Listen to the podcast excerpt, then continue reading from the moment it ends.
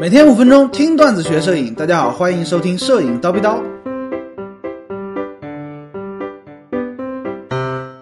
高老师摄影故事。啊，第几期记不清了啊？上回说到，二零一零年初呢，我从翡翠店辞职，成为了一名摄影器材的评测编辑。啊，那一刻我简直是到了天堂啊！当我第一次走进这个影像的评测室，啊，第一次看到满满一柜子的相机和镜头的时候，那种感觉。哎，大家应该能想象得到啊！之前买不起的啊，不敢想的各种顶级相机、各种顶级牛头，随便玩随便用，因为那就是我的工作呀！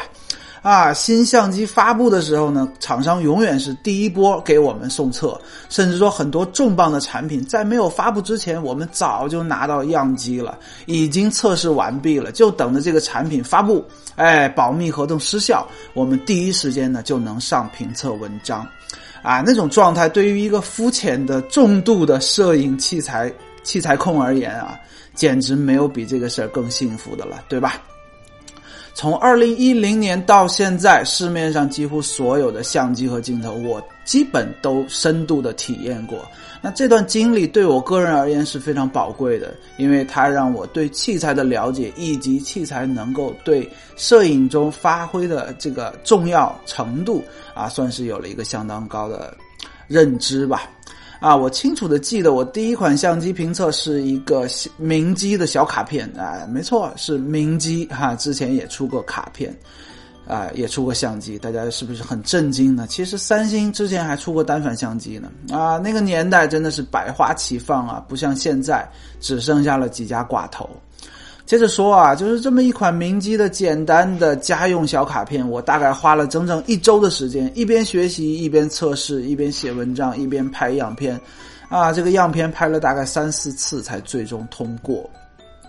刚开始做评测的时候，最让我头疼的其实是样片拍摄的部分。要知道，我只之前呢只会拍翡翠了，啊，每一款相机那评测文章里面必定会有大量的实拍样片嘛，让读者能够直观的知道啊这个相机拍出来的照片效果怎么样，啊画质好不好，啊通常呢多为风光和人像，在这方面呢我完全。不太擅长啊，而且在学习的过程当中呢，也犯下了很多啊，现在想想都觉得脸红的错误啊。就比如说构构图吧，啊，我总觉得那个时候我总觉得这个横平竖直的正经拍啊，怎么看怎么平淡啊，效果不好。于是呢，就学着别人歪着拍啊，不好好构图啊，乱七八糟构图，感觉这样子呢更文艺啊，更有味道，更有 feel。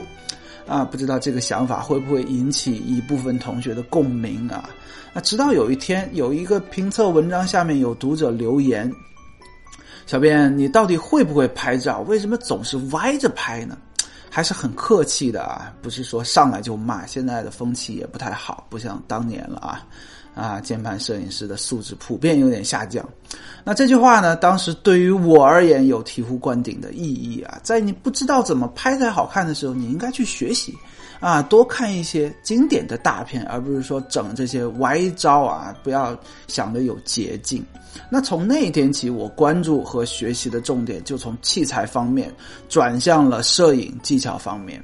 啊，我见过太多太多的人啊，器材特别精通，但是呢，没有一张像样的作品。这样子的人太多了。要知道，这个器材和摄影这两个领域是完全不一样的。虽然这一步可能来我对我来说来的晚了一点，但是我很庆幸在那个时间节点有人点醒了我。啊，从那以后，我几乎每天花两三个小时在网上学习，疯狂的吸收各种摄影知识。那国内的我觉得看的差不多了，就跑到国外去看嘛。哎，顺带着自己的英语水平就都有了极大的进步。随着这个工作职责的变化。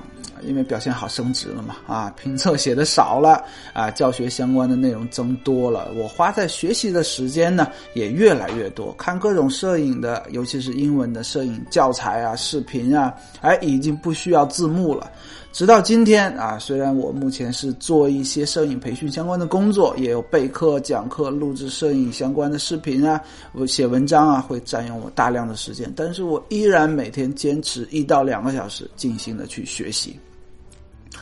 或许啊，我并不能说自己是国内最顶级的相机硬件知识理论专家，但是呢，我一定是在学习摄影方面花费时间和精力最多、知识储备最丰富的人之一吧。啊，哈哈，谦虚一点。